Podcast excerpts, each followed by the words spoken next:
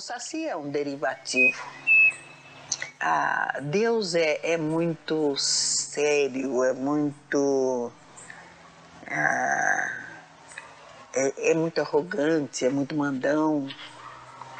A gente tem que fazer tudo que ele manda, tem que fazer tudo que ele quer. Então, precisa de um derivativo mais amável, né? mais benigno. E o saci é esse derivativo. A vida tem que ser encantada.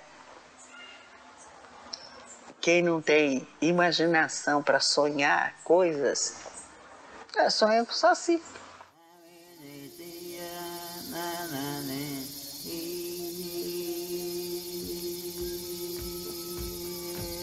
Poranduba.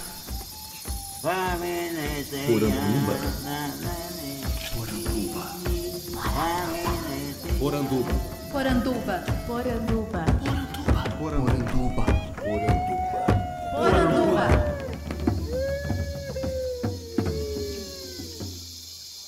Bem-vindos à nossa Poranduba, o podcast sobre as histórias fantásticas do folclore brasileiro. Eu sou Andrioli Costa, o colecionador de sacis, e serei seu guia.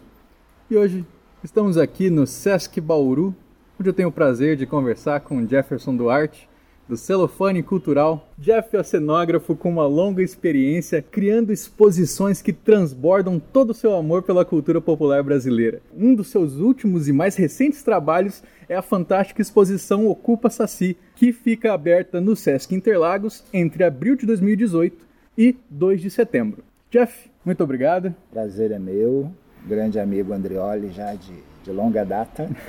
Melhor nem falar quanto tempo. Eu queria que você se apresentasse então com as suas palavras, né, e dissesse para os nossos ouvintes aqui um pouco dos seus trabalhos, né, voltados principalmente para o folclore. O que, que você pode pincelar para a gente ao longo da sua carreira? Bom, eu sou, como você já disse, sou cenógrafo. Um cenógrafo ele desenha uma, uma exposição, uma, uma cena de teatro e a gente tem essa essa responsabilidade de dar uma dar uma cara e ajudar né, ao, ao entendimento de uma exposição, por exemplo. É, já tive algumas exposições ligadas ao tema, uma das principais foi Macunaíma, né, com a curadoria do Audálio Dantas. Em 2012, o Sesc Araraquara na, pediu que a gente desenvolvesse uma exposição, porque o, nos dias de, de possessão preparada que o Mário de Andrade começou, fez o primeiro, primeiro rabisco né, do Macunaíma. Isso foi na fazenda do tio Pio, em Araraquara. Então o Sesc queria homenagear esse momento tão solene, né, conhecido por todos, em que se criou esse fantástico, esse fantástico livro, né, Macunaíma. Então a exposição chamava Nas Terras de Macunaíma. Ela exibia é, inúmeros desenhos de Caribé que eram inéditos, porque o livro não foi lançado com as, as ilustrações, e era uma fantasia carnavalesca. Então foi um, um dos maiores contatos que eu tive né, com, com esse universo. Sou muito grato por isso. De onde veio essa paixão pela cultura popular? Isso vem da infância? Isso foi construído?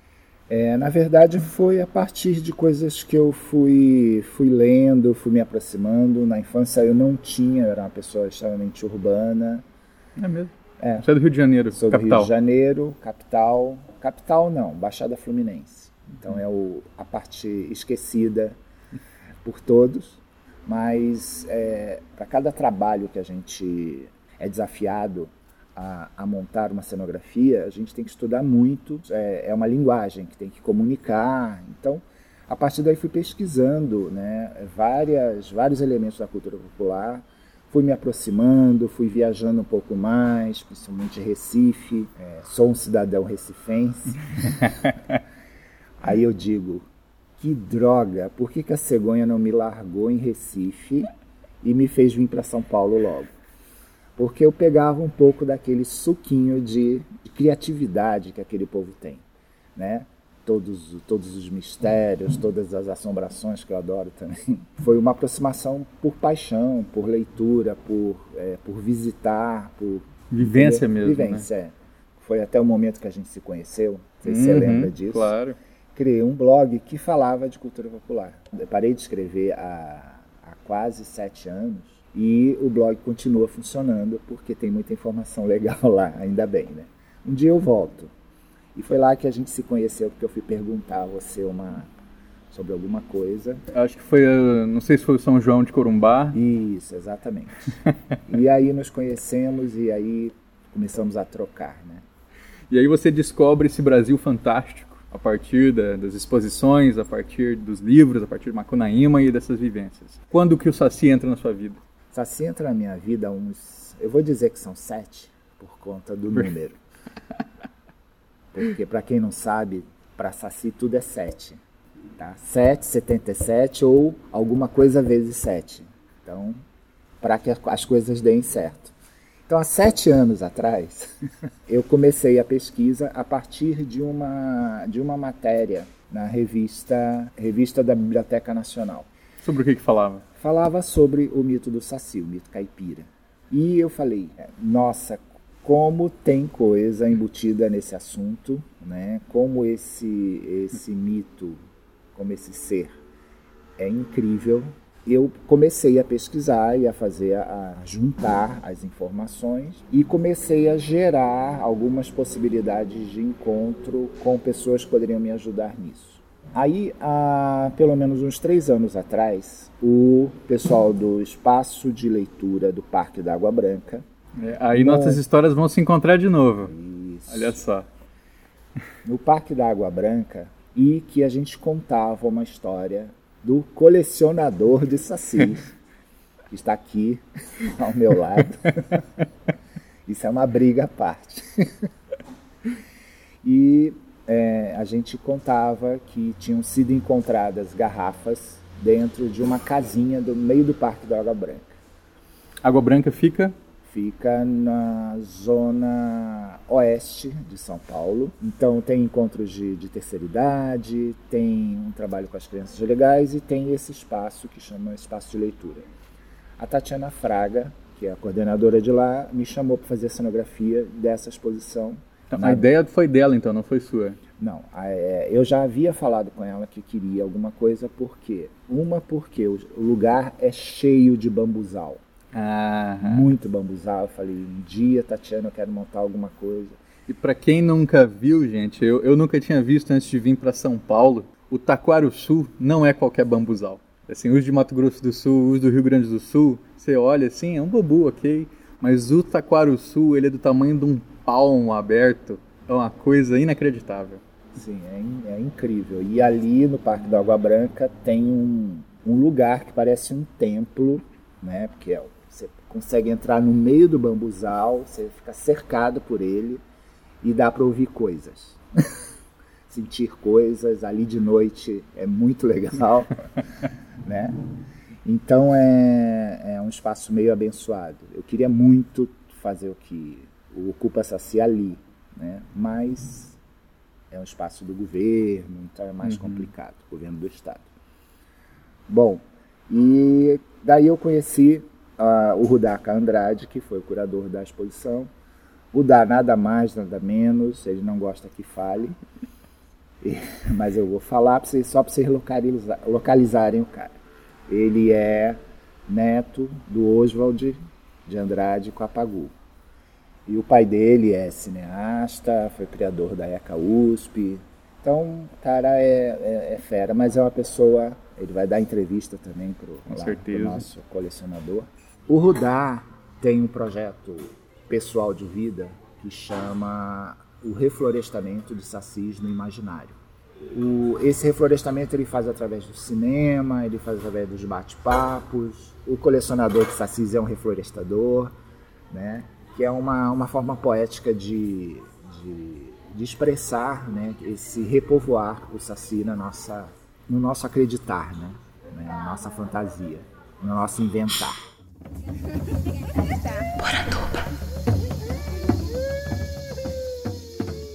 Então vamos lá, como é que surgiu esse convite para o Parque da Água Branca? Você já tinha um trabalho de sacis antes? O sacis, cara, na minha vida, eu quando era pequenininho, minha, minha irmã que estudava sapo, era bióloga, me levava para é, é, sapo. me levava para o mato caçar sapo à noite. no Brejo. E lá foi as primeiras vezes que eu ouvi, vi, ouvi e vi Saci, assim, né? Nem tinha entendido o que, que era, nem sabia o que, que era, eu fui só descobrir mais tarde. Mas ali eu ouvi as primeiras risadas, os primeiros vultos, os primeiros sustos, né? É, e eu tinha o quê? Uns 5 anos. E aí a coisa foi. É, depois, muitos anos mais tarde, um, eu junto de um, um, grupo de amigos fomos se aproximando é, do da Sosaci em 2002, 2003. É, logo na fundação, então. Isso, logo na fundação. Faz mais ou menos 16 anos. 16 anos. É. Então eu tinha 27 anos por aí. É, minha idade. É.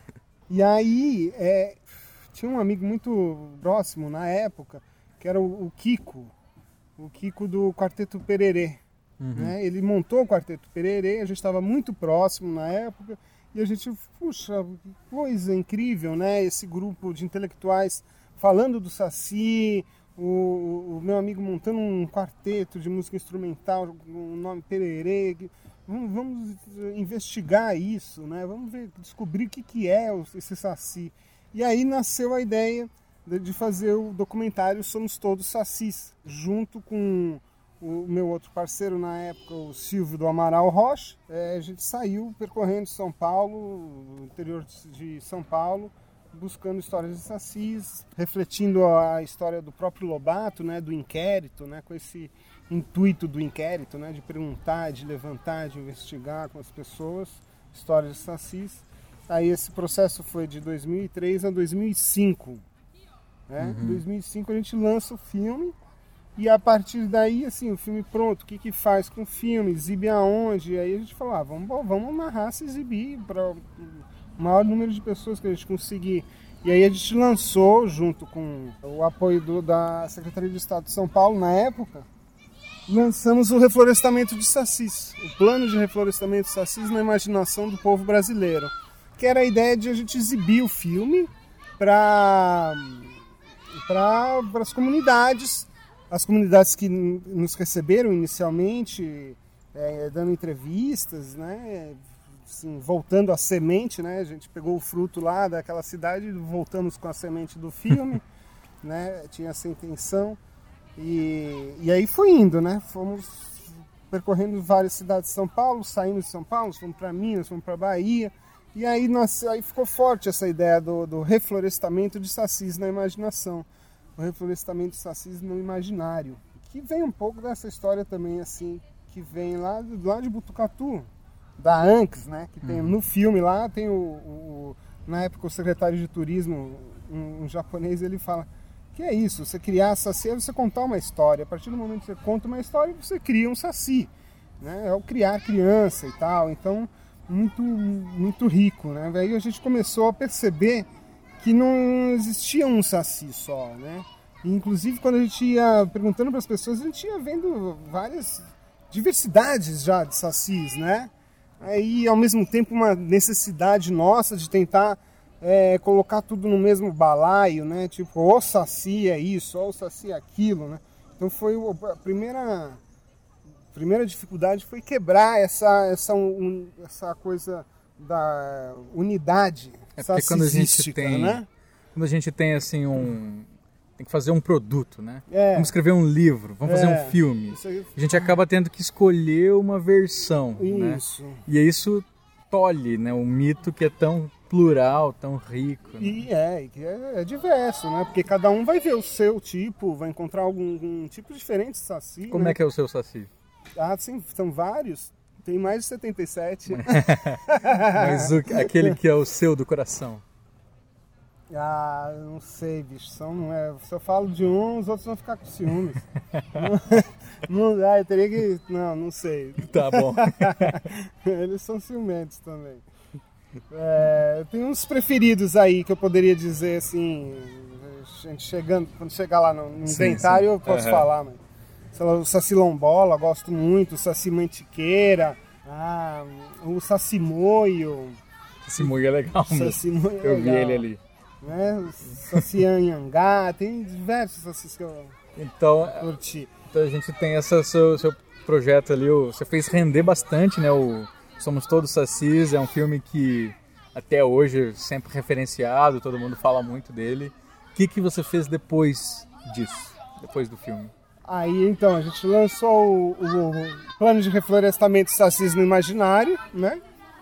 E isso durou uns dois, três anos, talvez até mais, assim. E sempre, sempre fiz, né? Acabou que virou uma atividade que eu ia para Bahia e eu levava um sacizinho junto e, e plantava saci lá na cabeça das pessoas, né?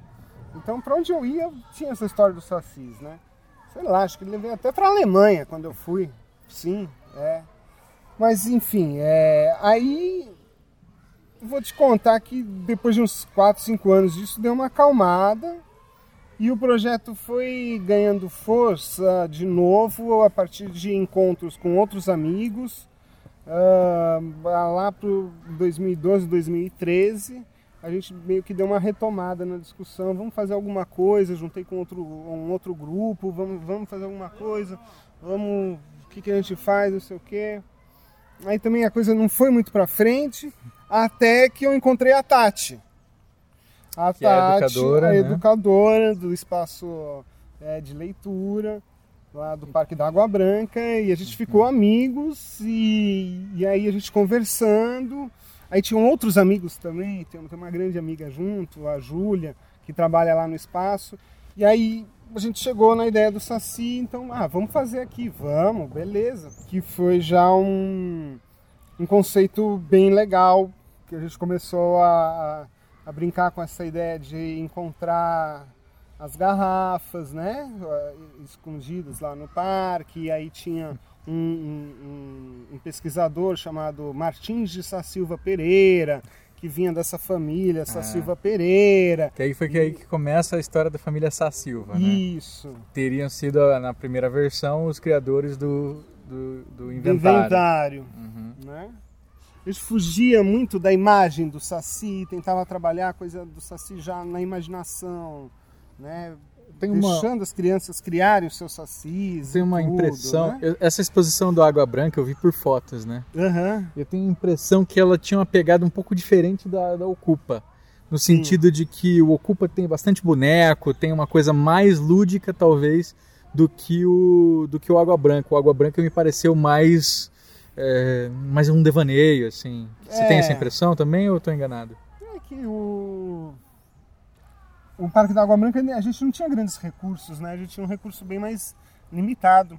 Então, foi o que deu para fazer, na verdade, né? Uhum. Eu Era gostei. um- Era uma salinha interessante, pequena, era uma salinha, nossa, muito pequenininha, onde a gente conseguiu expor as garrafas, né? as garrafas com os sacis ainda fechados lá na época. E tinha também um trabalho, eu chamei o Oi e o Mozart, então eles, eles construíram boa parte dos textos da época, né? E tinha uma pegada jornalística. Tinha uma pegada jornalística. Então, a gente, além da, da- do espaço físico onde estavam as garrafas, tinha uma série de painéis onde tinham uma série de notícias, né? Tipo, eh, de jornais, tipo coluna social, coluna da moda, eh, fatos, Tudo do Saci. tudo isso assim, né? Saci na coluna social. É, Que legal. e aí brincava bastante com isso, né? Assim, com essa coisa é, verdade, ficção, né? Sim. Jogando para a realidade a partir da linguagem jornalística, né? Moser, jornalista, né, de velha data. Opa, é. O Oi também, Nada. chargista, né, mas também ativo na imprensa alternativa aí desde os anos 70. Nadaram de braçada nessa brincadeira aí. Então foi essa a exposição e sempre com muita interação com as crianças, né? Na época a gente organizava grandes caças aos sacis ali no parque, né? que era um sucesso. Hum, A criançada pirava mesmo. Aí foi, né? Pá, terminou essa, Começaram a pensar então numa coisa maior, né? Isso, aí a gente foi começando a pensar uma coisa maior e, e aí foi indo. O saci é todo misturado. Ele é, é composto. Saci composê.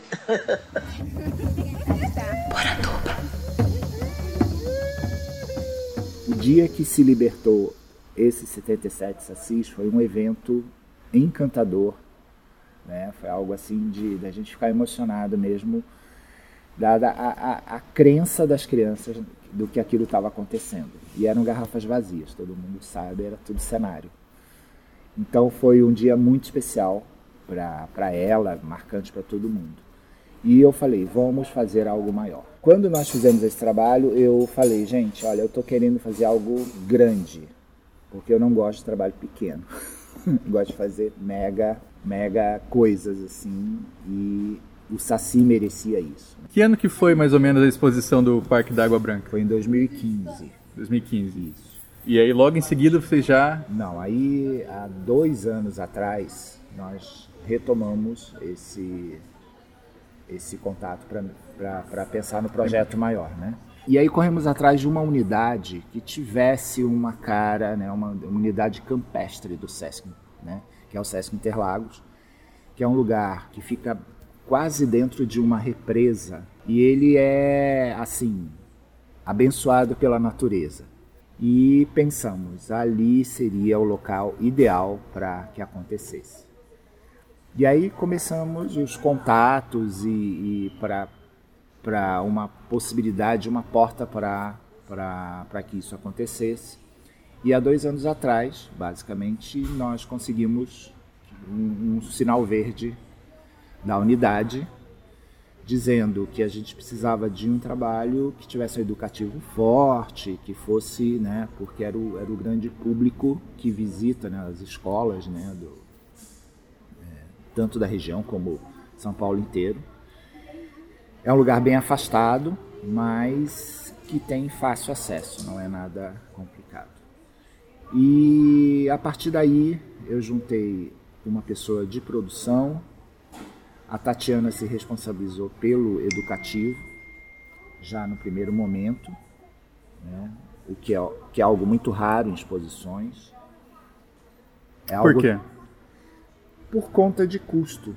Então, o educativo acaba entrando depois e ele, ele não participa ativamente do, do processo de criação da, da exposição. Se puder explicar um pouco o que é o educativo exatamente? É visita de escolas? Isso.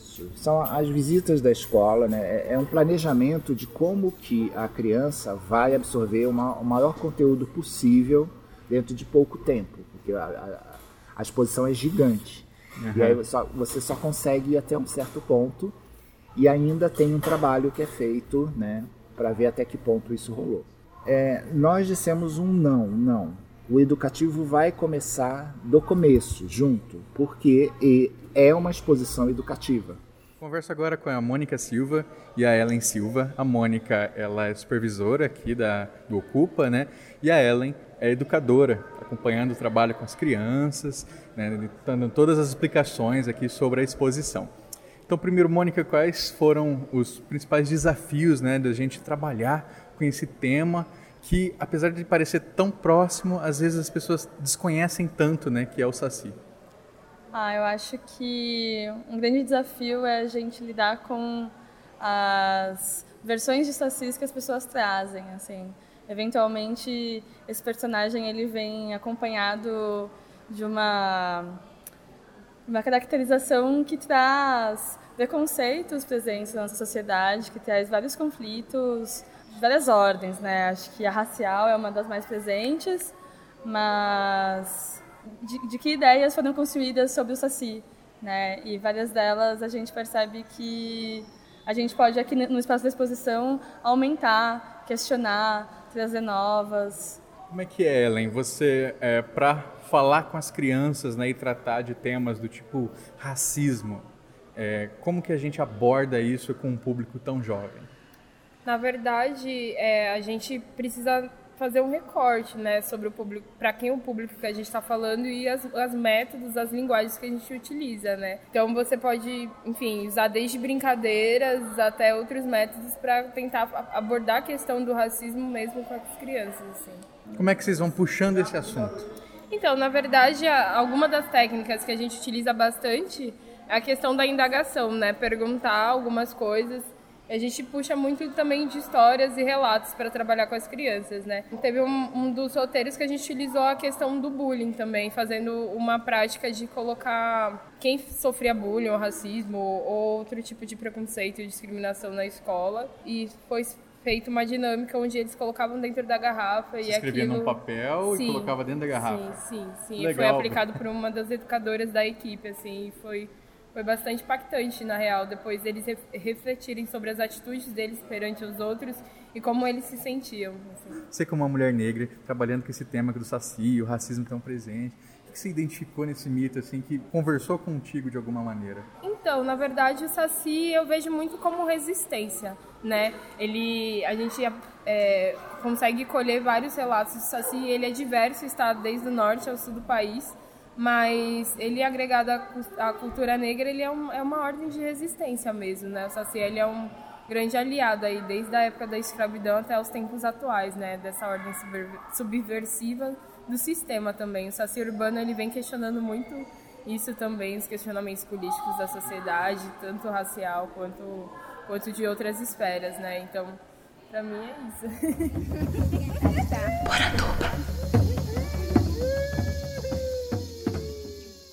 Então a Tatiana conseguiu participar desde o começo, então ela tem um papel fundamental na exposição, o Rudá como curador. E eu fiquei como idealizador da proposta e o cenógrafo. Como Então, se começa um projeto grande desse? Começa com choró de parpite, como diz, como diz o caipira. Um, toró de palpites onde você tem, você tem todo o conteúdo na cabeça e você começa a jogar as informações, essas informações escritas, rabiscadas e tudo. Depois esse material vai para um momento em que a gente tem de do famoso possessão preparada, né? Deita na rede. deita na rede, tem um saci falando para você em vez de um papagaio, tem umas coisas assim. E aí, nesses dias, é, eu é, desenhei realmente como seria esse ambiente para contar essa história. Que a primeira história que veio foi a da família Sá Silva de novo, em que nós tínhamos uma casa de fazenda, tá? a ocupação, os saciólogos, né? são estudiosos de saci, para quem não sabe. Então, nosso amigo aqui é um saciólogo também. e eles iriam ocupar o espaço do SESC com todo um estudo sobre, sobre os sacis. Um estudo, uma vivência, então era uma família centenária. Essa história acabou criando muita polêmica. Se você puder explicar um pouco como é que foi essa mudança da- de foco da exposição?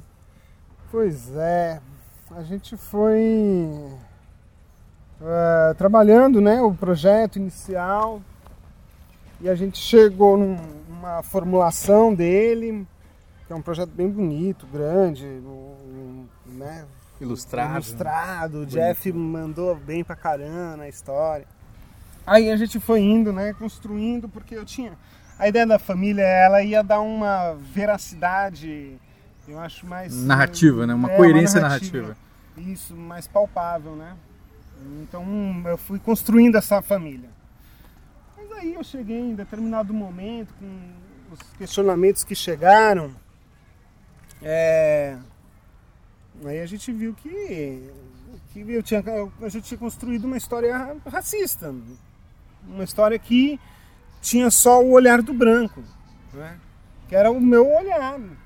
Que é um olhar que, enfim, precisa ser sempre desconstruído, sem- sempre botado em xeque também. Né? Praticamente a história do Saci, ela é uma história contada por fazendeiros, por gente branca, né? que explorava os escravos, explora até hoje. E, e, e era uma visão muito, muito racista da, da, da situação toda. Porque a gente tinha uma casa de uma família branca, uma família que escreveu um livro, porque tinha a O domínio da domínio escrita, da escrita né? né? a intelectualidade. e lá no fundo uma senzala, Sim, né? com o pai João. sim. Então a homenagem, essa aproximação do Barnabé né, com o Saci não é à toa, né? Então isso criou um rebuliço, isso mexeu em toda a estrutura da, da ocupação. Quem chamou a atenção para isso foi o SESC? Foi o próprio SESC, uma das diretorias do SESC, uma das gerências, na verdade, que cuida de, de diversidade e tudo. Então eles sinalizaram essa esse grande era um problema. O Uhum. SESC assumiu uma uma uma cara dessa com esse problema muito muito claro, né? Essa problemática, essa discussão né, e tudo. É, o, o saci mais conhecido é um saci negro, que é o saci do o saci pererê. Ele não é o único, mas é o mais conhecido. Tanto ele está no inventário como um grande astro. Ele é o astro Claro. que todo mundo conhece, que todo mundo já viu na novela, que todo mundo já viu no sítio, que todo mundo já leu. Então ele tá flashes assim, volta dele, em cima da, da estrela da fama. É, calçada da Fama Calçada com da um, Fama. um pé só. Um pé só. É o, é o pererê. Então, o que aconteceu? É, houve uma grande revolução, né? mexeu em muita coisa em todos nós, né? Temos também a história do. São. são, é, todos os sacis engarrafados, né? Sim. Como é que foi isso? E além de tudo, a gente tinha um monte de saci preso, né? Preso, Dentro, estudado em laboratório. Estudado em laboratórios, dissecado. E aí, e aí foi isso. Aí a gente, aí eu tentei refazer essa história algumas vezes e não, e não foi, não colou, assim, né? Eu, primeira vez eu tentei transformar a família, num, tirar da- desse poderio branco, né? Então eu miscigenei a família, mas também não colou, porque ficou muito cordial, ficou uma história inverossímil, assim. Aí na terceira tentativa eu falei, ah, então vamos contar a história do jeito que foi. Aí contei a história do branco sacana que vem, que escraviza, que mata índio, que detona floresta, que, que quer só saber de ganhar dinheiro, enriquecer e coisa e tal. Aí no final o pessoal olhou assim e falou, não, mas isso aí tá revanchismo, isso aí, isso aí você tá batendo demais já. Aí falamos, ah, então tá bom, então vamos largar isso aí. Acaba com essa família e a gente deixa a coisa meio que no ar. Aí veio essa ideia, então é, aí, aí, aí não precisou fazer nada, porque as caixas foram encontradas aqui, foram encontradas as, as garrafas, e as garrafas foram encontradas e junto do inventário, quem, quem escreveu o inventário, muito provavelmente o Sassis, né? Nas noites de tempestade, quando começa a estalar, nasce uma porção de sacis de uma vez.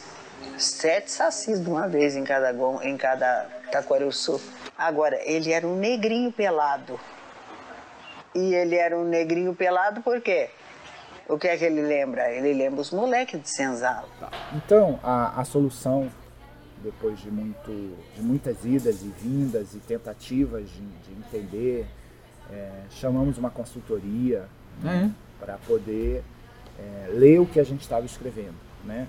Primeiro porque que a equipe era 100% branca. Então a gente, a gente não tem esse, esse, esse lugar de fala. Nosso lugar de fala é de que nós fomos colonizadores e que a gente maltratou, matou muitos negros. A partir do momento que a gente contrata um- essa pessoa e a história foi contada de outra forma, porque a gente precisava dar lugar de fala ao Saci, ao próprio Saci. Que legal. É, isso seria um- um- uma, uma marca nesse momento em que ele, né, nessa homenagem que a gente está falando, está tá, tá- tá trazendo, ele tem um lugar. Inclusive, em toda palestra, todo bate-papo, sempre vai ter que ter uma cadeira para ele. Se ele vai vir, não interessa. Ou de É que claro que ele forma ele está. É. Porque senão tu- coisas vão acontecer. É, a história nova foi o seguinte: o Sesc estava removendo um bambuzal para plantar um outro tipo de árvore e encontraram, né, escavando, encontraram caixas com as garrafas e o fabuloso inventário. E no dia seguinte, a esse encontro que viram as garrafas. No mato mesmo, essas garrafas foram encontradas abertas. Ou seja, tinham 350 sacis soltos em Interlagos. Ainda bem que não era um dia de corrida.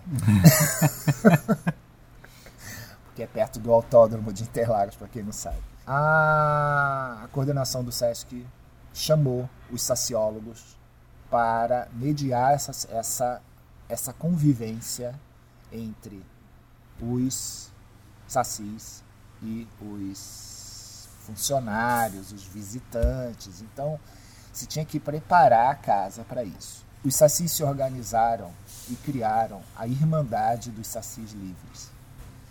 Ou seja, não se pode mais prender saci. Isso é coisa do passado, isso é coisa de Monteiro Lobato. E nos 100 anos né, do, do inquérito, a gente está comemorando isso. Então, lugar de saci é livre. se ele vai morrer, se ele vai virar Orelha de pau. isso é da natureza. Então, a gente não tem nada com isso. Porque aí foi uma conversa que a gente teve também junto com um pesquisador aí que escreveu uma tese muito interessante e ele apontou isso muito claro pra gente que a ideia de se caçar saci remete ao cativeiro. Ele, ele entrou depois para com uma consultoria, E assim. é, é, a gente no meio do caminho encontramos ele e aí tipo, não, vem cá, vamos conversar, é isso mesmo. E aí sai as ideias da garrafa, sai a ideia da, da cruz, né? sai a ideia da cruz. Aí o que acontece é o seguinte, é, uma- é um trabalho foi difícil, assim, porque a gente construiu, por exemplo, toda a ocupação em cima do conceito da garrafa presa, né? Do sacis dentro da garrafa. Mas não tem mais condição de fazer isso.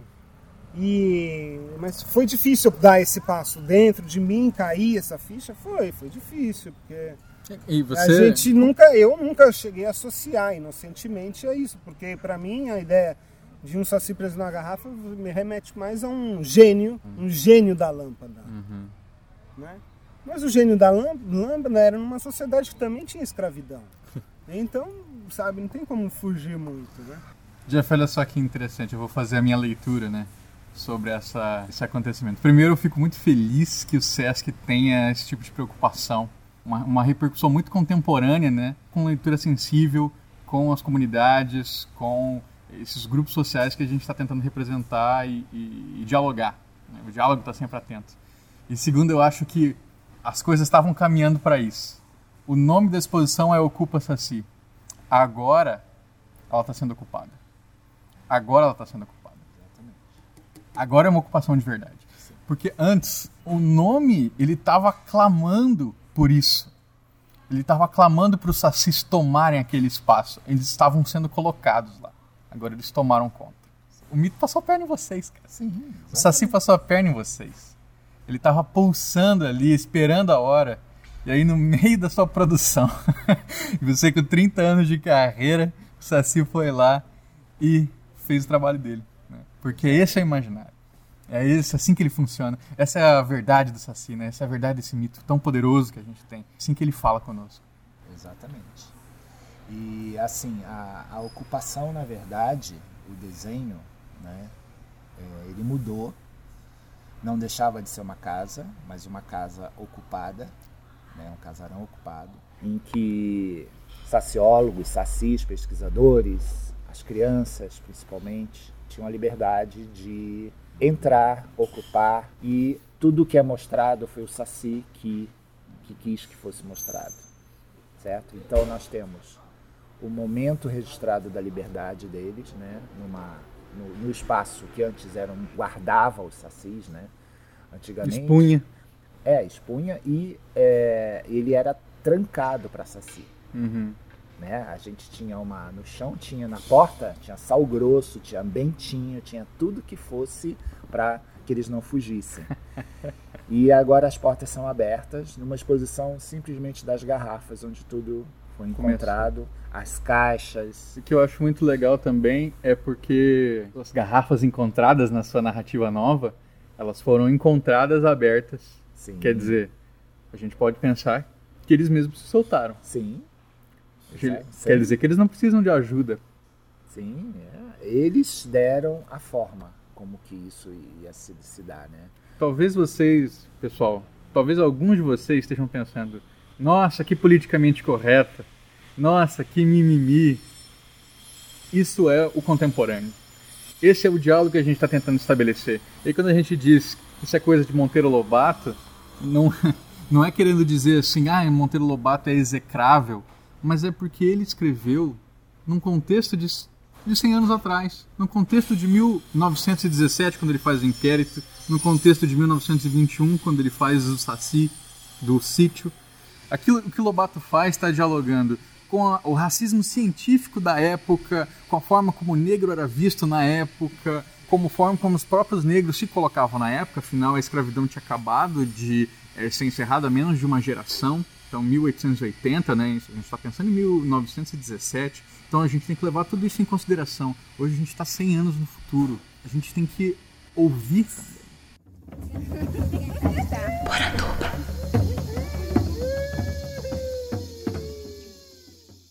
Conversando aqui com Tatiana Fraga, né, coordenadora de educativo, também uma das co-curadoras da exposição do Culpa Saci. Eu conversei já com alguns educadores, a gente falou sobre como alguns assuntos não estão sendo negligenciados aqui na exposição, né? Falamos sobre demonização, falamos sobre racismo, como é que foi trazer tudo isso e pensando que são vários públicos que visitam, né? Crianças de várias idades, jovens, adultos, idosos. O Saci, ele, ele é uma figura que remete a muitos universos, né?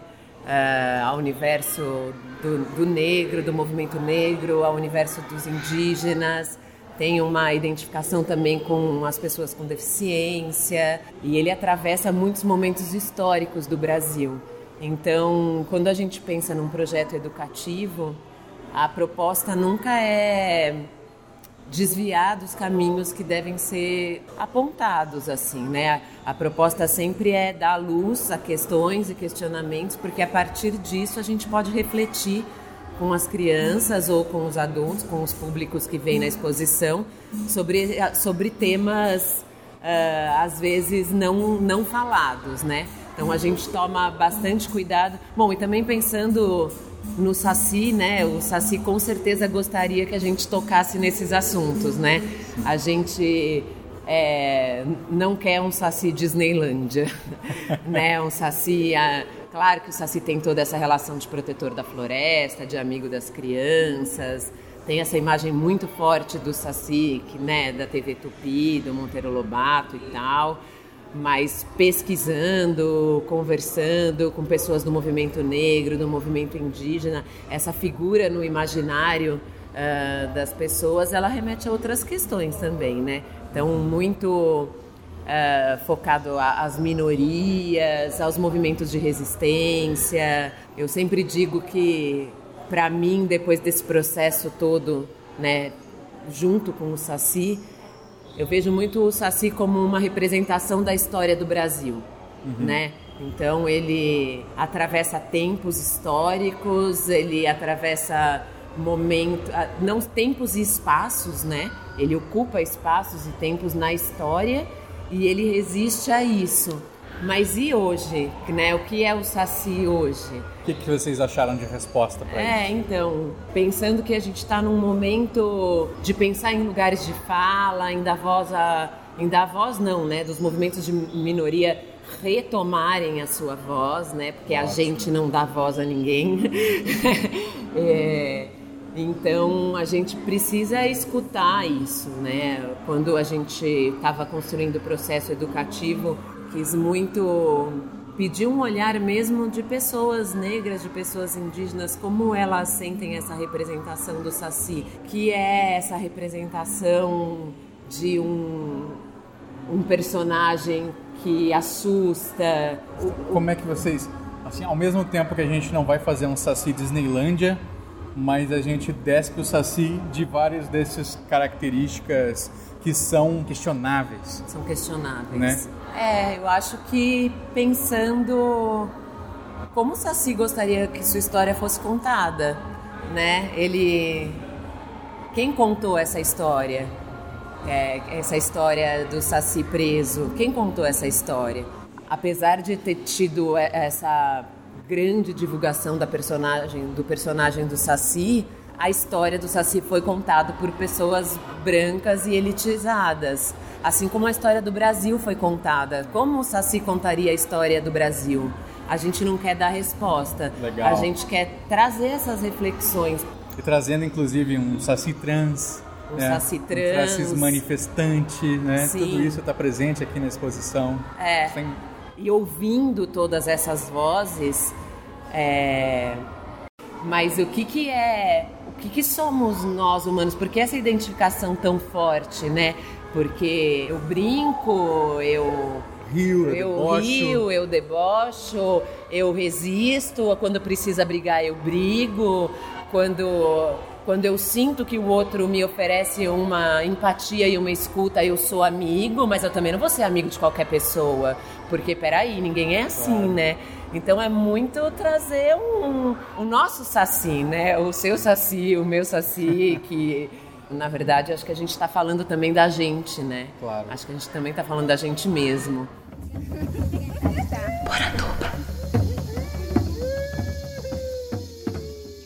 Então, cara, teve um- uma coisa nesse caminhar todo, né, de, de sacis, de histórias, de reflorestamento, de filme, sempre me chamou muita atenção um, um incômodo que a comunidade negra nunca abraçava de fato a figura do saci. Ah, Mas que caramba, como, como que é isso, né? Por quê? O que, que acontece, né? E fui isso matutando, e às vezes ficava até mesmo incomodado de, de trazer o assunto, assim, falar, pô, será que eu devo. Será que esse assunto realmente pertence a mim? E aí, certo dia, eu de novo empolgado com a ideia do Saci, fui e conversei com uma amiga minha que é professora em escola de classe média, né, em São Paulo, e ela chegou e falou: Cara, como que você quer que eu trabalhe o Saci dentro de uma escola, de- uma sala de 30 alunos brancos, onde o único negro que aparece é o negro que vai esconder coisa, que vai atrapalhar, que vai aprontar, que vai fazer confusão.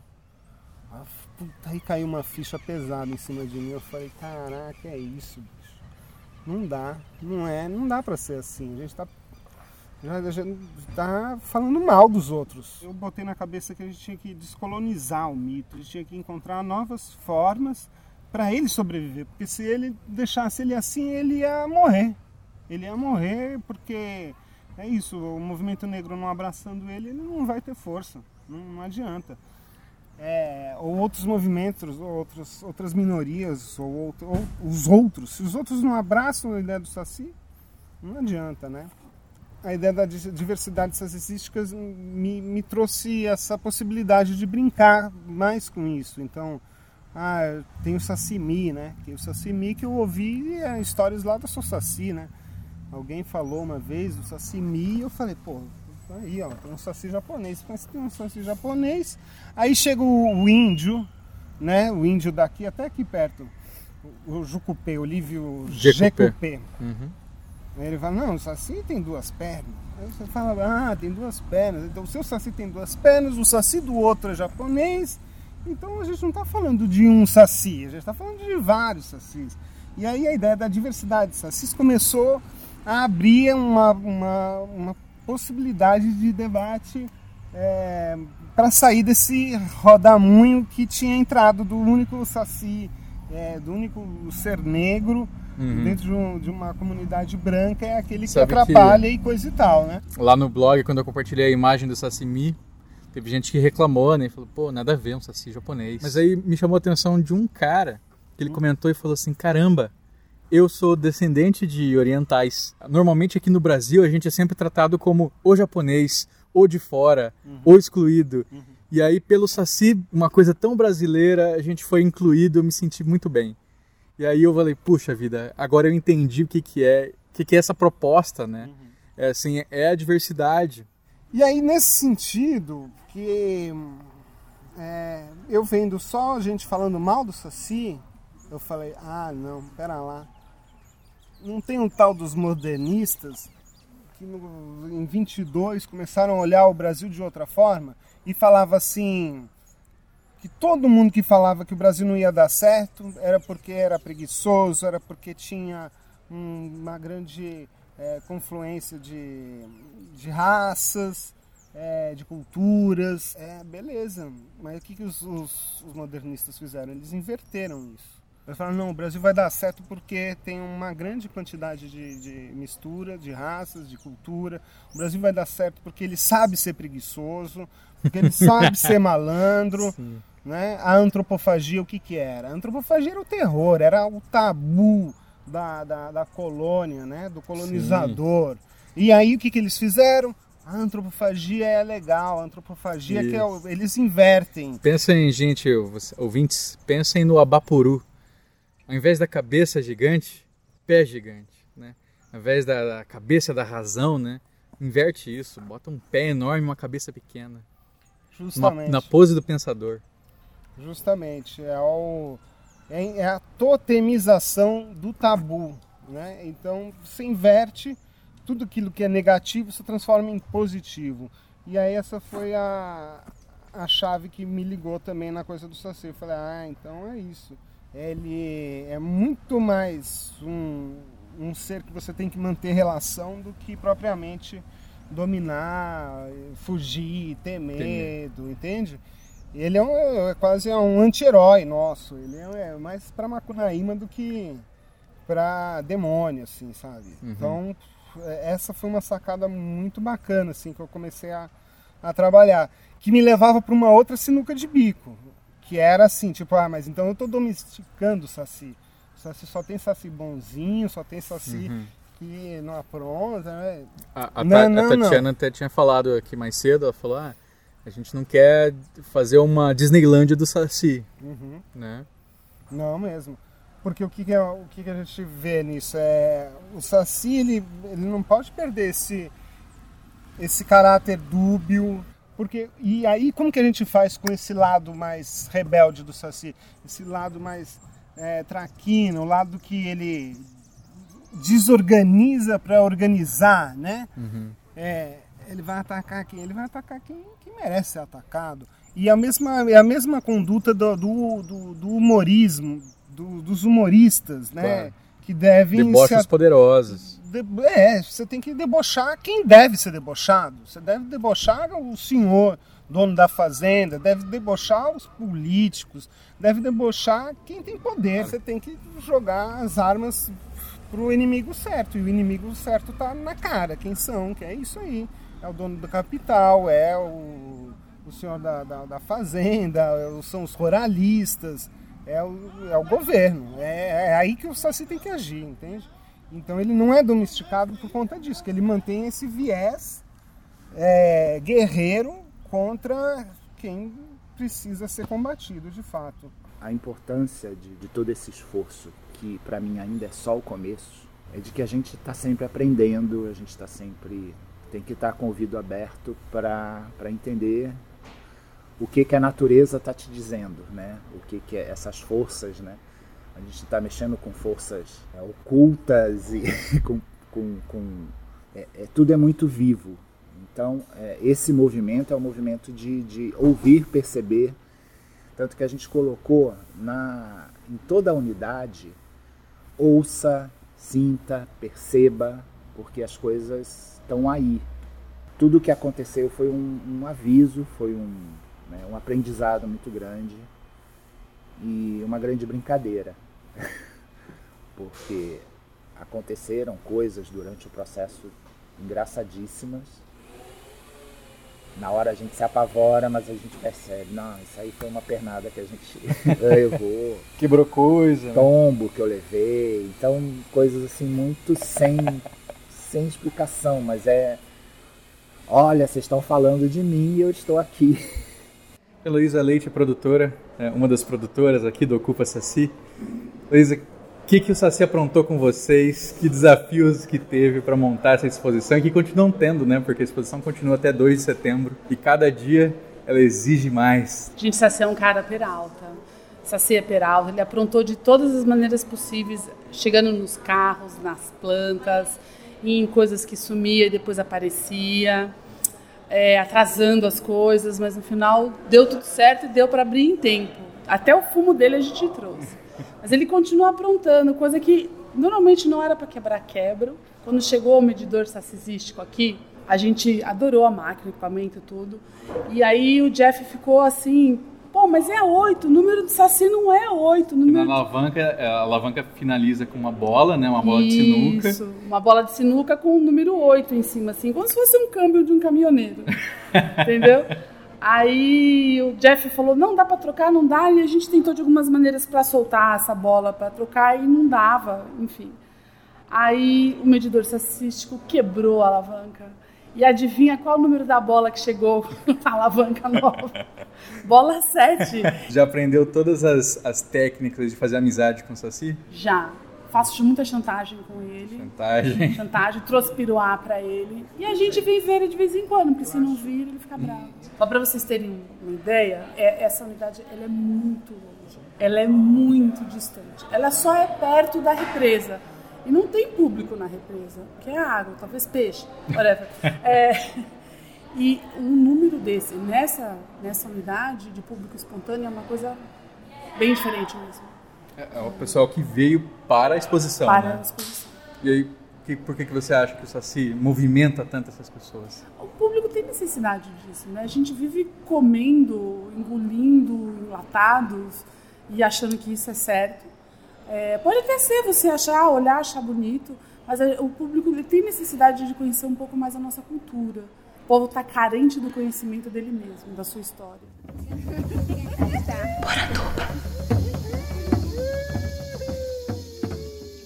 Então, é aprendizado. Aprendizado é a palavra que eu, que eu fecho. Né? E vamos estar tentando levar o Saci para outros lugares do Brasil. E o que os leitores mais querem saber? Quando que sai o livro O Fabuloso Inventário dos 77 Sacis? Então, isso é um... É, o Fabuloso né, foi desenhado pelo ilustrador Marcelo Bicalho, que topou esse desafio quase, quase impossível de em pouco tempo desenhar e escrever à mão todo o conteúdo que o Rudá trouxe de todas as suas pesquisas. Então, assim, é mais um marco em toda essa história. Ele é, acredito que seja um livro bem importante para ele pro, e para a gente e para os sociólogos. É uma obra-prima, tá muito bem feito, é, tá disponível lá no, na Ocupa Saci e a gente quer muito publicar. Estamos aguardando aí alguns contatos que foram feitos para a gente levantar essa produção. Mas acho que em breve teremos Paciência, né? paciência. Paciência. Paciência, quando o Saci quiser vai acontecer. Desde 2003, né, você começa ali a sua aproximação com o Saci, 2005 o filme, É. né? Mais de 10 anos então lidando com o Saci, de repente vem um baque desse, né? Uhum. Dá, dá uma Sempre- Dá. É interessante, né? O Saci, a gente, ele dá esse, esse revés na gente. Dá de a gente chegar e falar, porra, quer dizer que eu então eu ensinei a criançada há 10 anos, estou ensinando a criançada a caçar saci, não devia estar fazendo isso. Ah, mas Sempre há tempo, né? sempre há tempo. Estamos agora com essa proposta corajosa, bonita, mais aberta, Inclusiva. é, inclusiva. Isso Então, refletiu nos próprios sacis do inventário. Sim, aí vem os sacis do inventário, né? Vamos falar um pouco deles? Sim, da diversidade sacizística que tem neles, né? Uhum. Então a gente, dentro do, do sacis, é, dentro do Brasil, das regiões e da história, a gente foi identificando os sacis que existiam nessas, nesse emaranhado histórico e regional do, do Brasil. Então são sacis que, que transitam pela história, como o saci lombola, que era o saci que liberta os escravos dos quilombos que morava nos quilombos e libertava os escravos nas senzalas. Tem o Saci Moio, que trabalhava na, na, na Confederação dos Tamoios no século XVII, lutando contra os portugueses.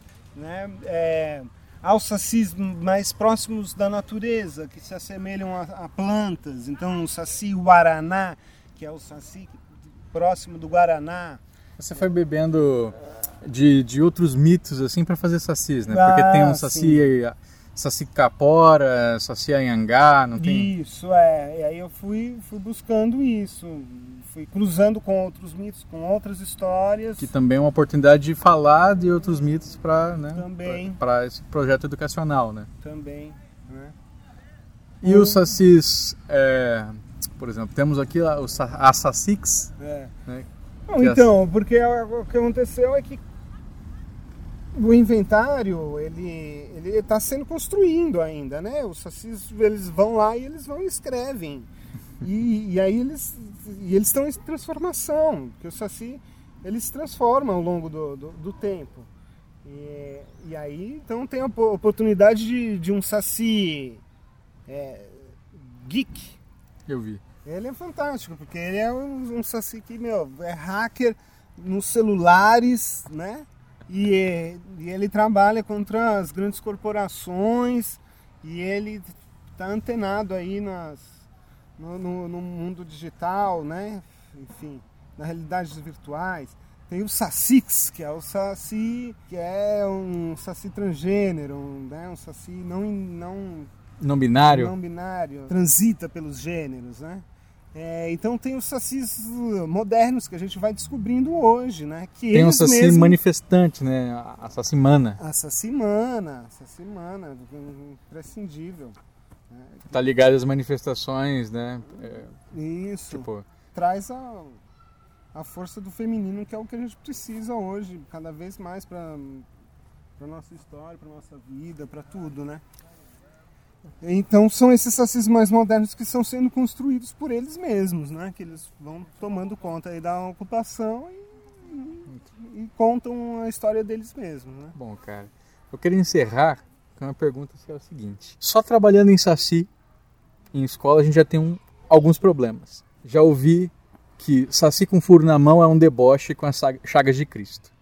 Já ouvi que Saci é o demônio, já ouvi que Saci é não sei o que. Tem escola, inclusive, que não não pega livro de Saci porque está violando ali o que eles acreditam. Então, assim, já tem essa dificuldade de entrave. Hoje a gente já tem essas discussões todas de escola sem partido e não sei o quê. E aí que a gente tem uma exposição voltada também, né, não vou dizer só, mas também para esse público infantil, com um projeto educacional muito forte, pensado desde o começo e com uma mensagem de inclusão tão forte. Como é que essa exposição ela dialoga né, com esses tempos tão conservadores, onde a escola parece que está tendo que brigar para poder levar essa diversidade para os seus alunos?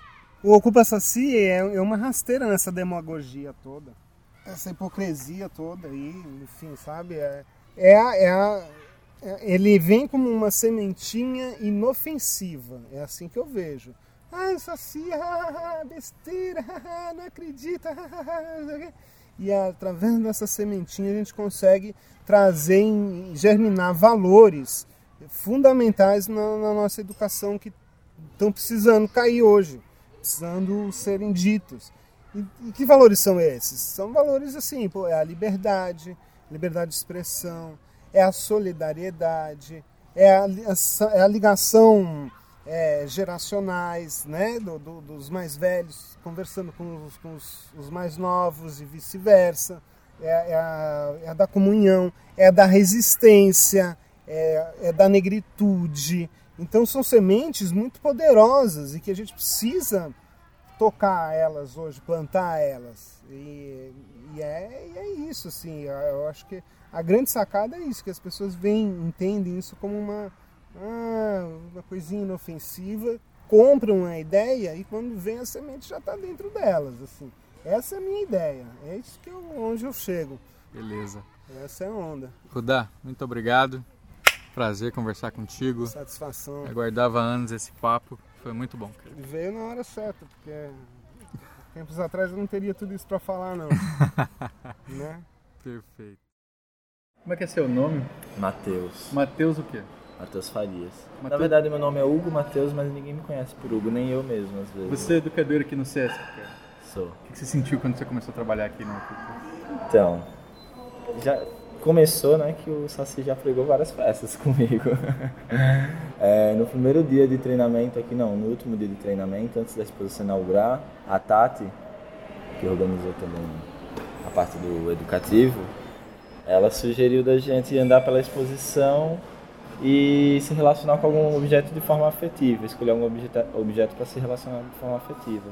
De alguma forma eu fui atraído lá para dentro do, dessa cioteca, não sei se você reparou que tem canto de pássaros claro. lá. Uhum. E aí eu fui lá para dentro, fechei meus olhos, girei e escolhi uma das garrafas para me relacionar. A garrafa que eu escolhi foi o Saci Repente. É, eu sou de Pernambuco, de uma cidade chamada São José do Egito, que é a cidade do repente. Esse Saci é de São José do Egito. Caraca! e aí, de alguma forma, eu soube que estava no lugar certo. Pelo menos Porra. onde eu devia estar, né? Maravilhoso.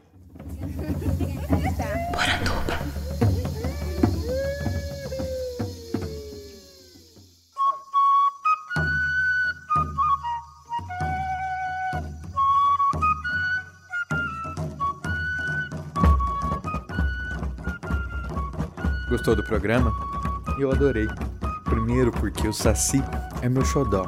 E segundo porque eu tava lá no Ocupa Saci e pude acompanhar pessoalmente o encantamento das crianças com essa criatura tão fantástica do folclore brasileiro. Se você ainda não teve a oportunidade de ir, não deixe de comparecer até 2 de setembro no Ocupa Saci, no Sesc Interlagos, em São Paulo. Eu vou deixar no link do post as fotos que eu bati da minha visita na ocupação.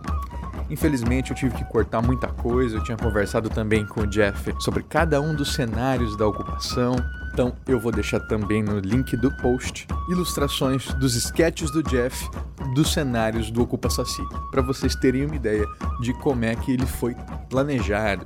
Se você gostou desse programa, não deixe de apoiar o nosso padrim.com.br barra saci.